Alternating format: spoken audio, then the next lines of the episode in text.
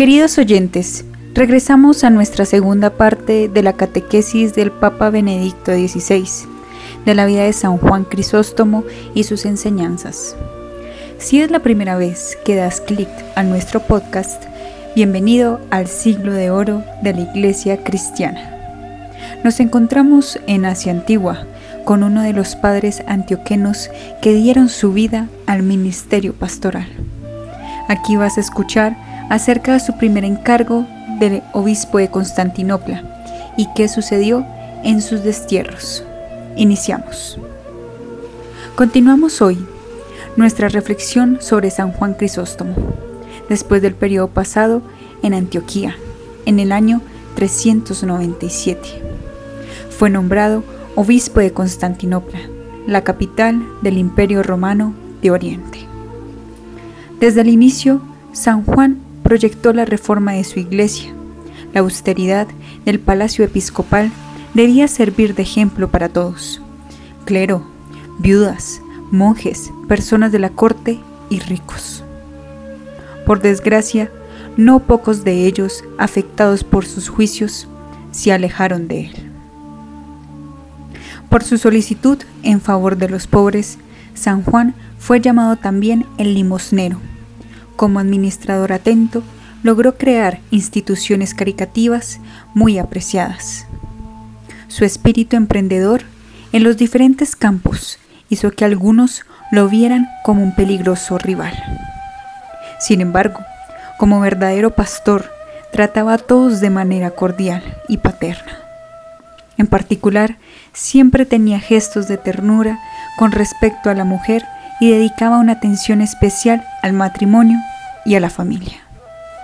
Invitaba a los fieles a participar en la vida litúrgica que hizo espléndida y atractiva con creatividad genial. A pesar de su corazón bondadoso, no tuvo una vida tranquila.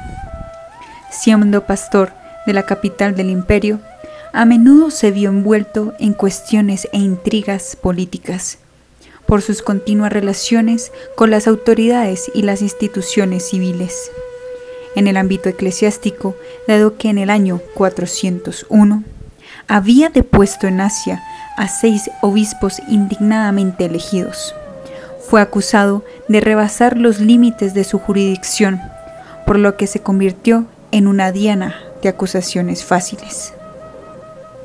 Otro pretexto de ataques contra él fue la presencia de algunos monjes egipcios, excomulgados por el patriarca Teófilo de Alejandría, que se refugiaron en Constantinopla. Después se creó una fuerte polémica causada por las críticas de San Juan Crisóstomo a la emperatriz Eudoxia y a sus cortesanas, que reaccionaron desacreditándolo e insultándolo.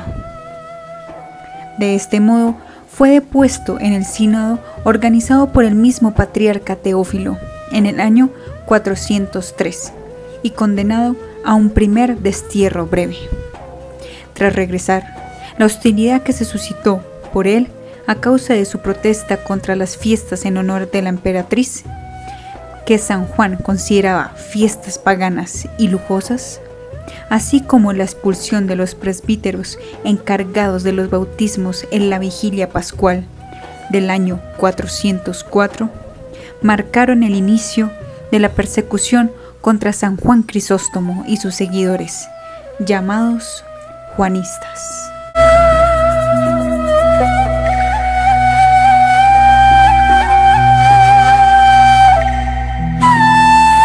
Entonces, San Juan denunció los hechos en una carta al obispo de Roma Inocencio I, pero ya era demasiado tarde. En el año 406 fue desterrado nuevamente, esta vez a Cucusa, en Armenia. El Papa estaba convencido de su inocencia, pero no tenía el poder para ayudarle. No se pudo celebrar un concilio promovido por Roma para lograr la pacificación entre las dos partes del imperio y entre sus iglesias. El duro viaje de Cucusa a Pitionte, destino al que nunca llegó, debía impedir las visitas de los fieles y quebrantar la resistencia del obispo exhausto. La condena al destierro fue una auténtica condena a muerte. Son conmovedoras las numerosas cartas que escribió San Juan desde el destierro, en las que manifiesta sus preocupaciones pastorales con sentimientos de participación y de dolor por las persecuciones contra los suyos. La marcha hacia la muerte se detuvo en Comana, provincia del Ponto. Allí San Juan, moribundo, fue llevado a la capilla del mártir San Basilisco, donde llegó su alma a Dios y fue sepultado, como mártir junto al mártir. Era el 14 de septiembre del año 407, fiesta de la exaltación de la Santa Cruz. Su rehabilitación tuvo lugar en el año 438 con Teodosio II. Los restos del santo obispo, sepultados en la iglesia de los apóstoles en Constantinopla, fueron trasladados en el año 1204 a Roma, a la primitiva Basílica Constantina, y descansan ahora en la capilla del coro de los canónigos de la Basílica de San Pedro. El 24 de agosto de 2004, el Papa Juan Pablo II entregó una parte importante de sus reliquias al patriarca Bartolomé I de Constantinopla. La memoria litúrgica del santo se celebra el 13 de septiembre. El beato Juan XXIII lo proclamó patrono del Concilio Vaticano II. De San Juan Crisóstomo se dijo que cuando se sentó en el trono de la Nueva Roma, es decir, de Constantinopla, Dios manifestó en él un segundo Pablo, un doctor del universo. En realidad, en San Juan Crisóstomo hay una unidad esencial del pensamiento y de acción tanto en Antioquía como en Constantinopla. Solo cambia el papel y las situaciones. Al meditar en las ocho obras realizadas por Dios en la secuencia de los seis días, en el comentario del Génesis, San Juan Crisóstomo quiere hacer que los fieles se remonten de la creación al Creador. Es de verdad, dice, saber qué es la criatura y qué es el Creador. Nos muestra la belleza de la creación y el reflejo de Dios en su creación, que se convierte de este modo en una especie de escalera para ascender a Dios, para conocerlo. Pero a este primer paso le sigue un segundo. Este Dios creador es también el Dios de la condescendencia. Nosotros somos débiles para ascender, nuestros ojos son débiles.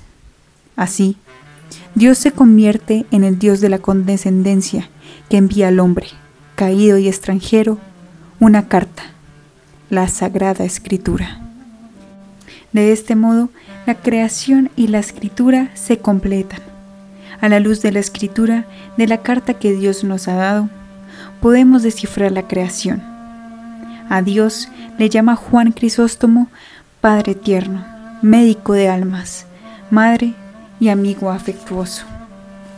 Recordemos, el primero era la creación, como escalera hacia Dios, y el segundo, la condescendencia de Dios a través de la carta que nos ha dado, la Sagrada Escritura siguiendo un tercer paso. Dios no solo nos transmite una carta, en definitiva, Él mismo baja, se encarna, se hace realmente Dios con nosotros, nuestro hermano hasta la muerte en la cruz.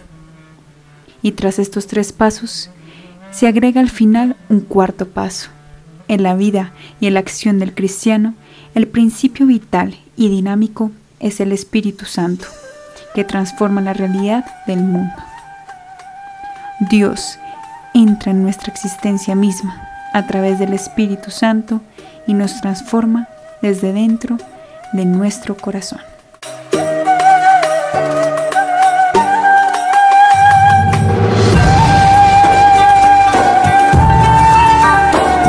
Con este telón de fondo, precisamente en Constantinopla, San Juan al comentar los hechos de los apóstoles, propone el modelo de la iglesia primitiva como modelo para la sociedad, desarrollando una utopía social, una especie de ciudad ideal.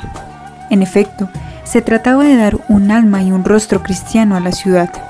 En otras palabras, San Juan Crisóstomo comprendió que no basta con dar limosna o ayudar a los pobres de vez en cuando, sino que es necesario crear una nueva estructura, un nuevo modelo de sociedad, un modelo basado en la perspectiva del Nuevo Testamento.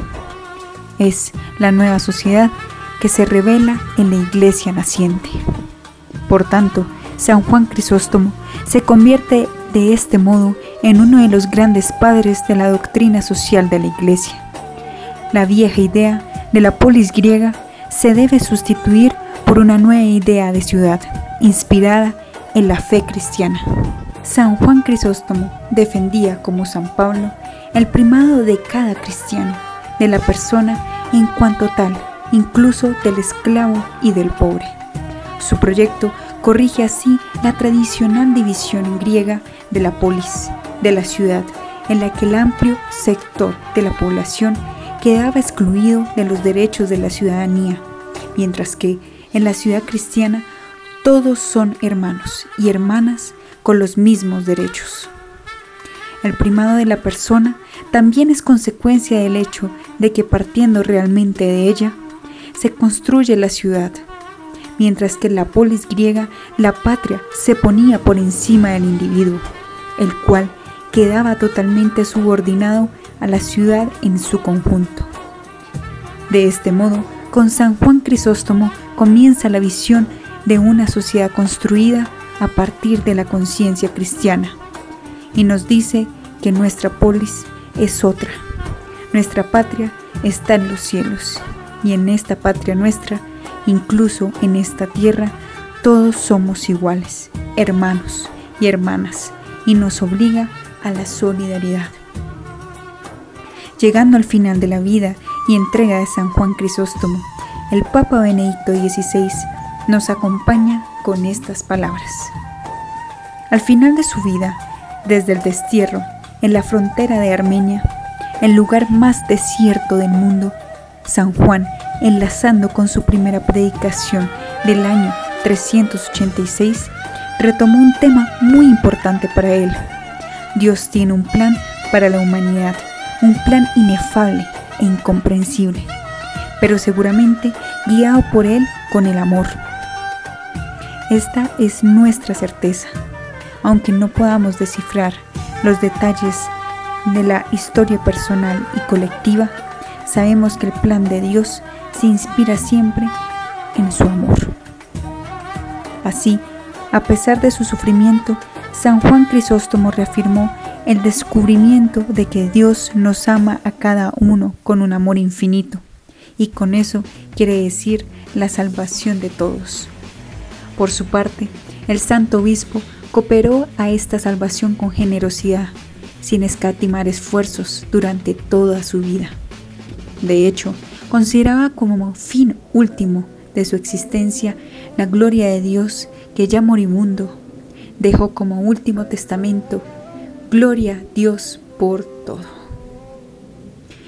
Síguenos en tus plataformas digitales para continuar aprendiendo de los padres de la Iglesia.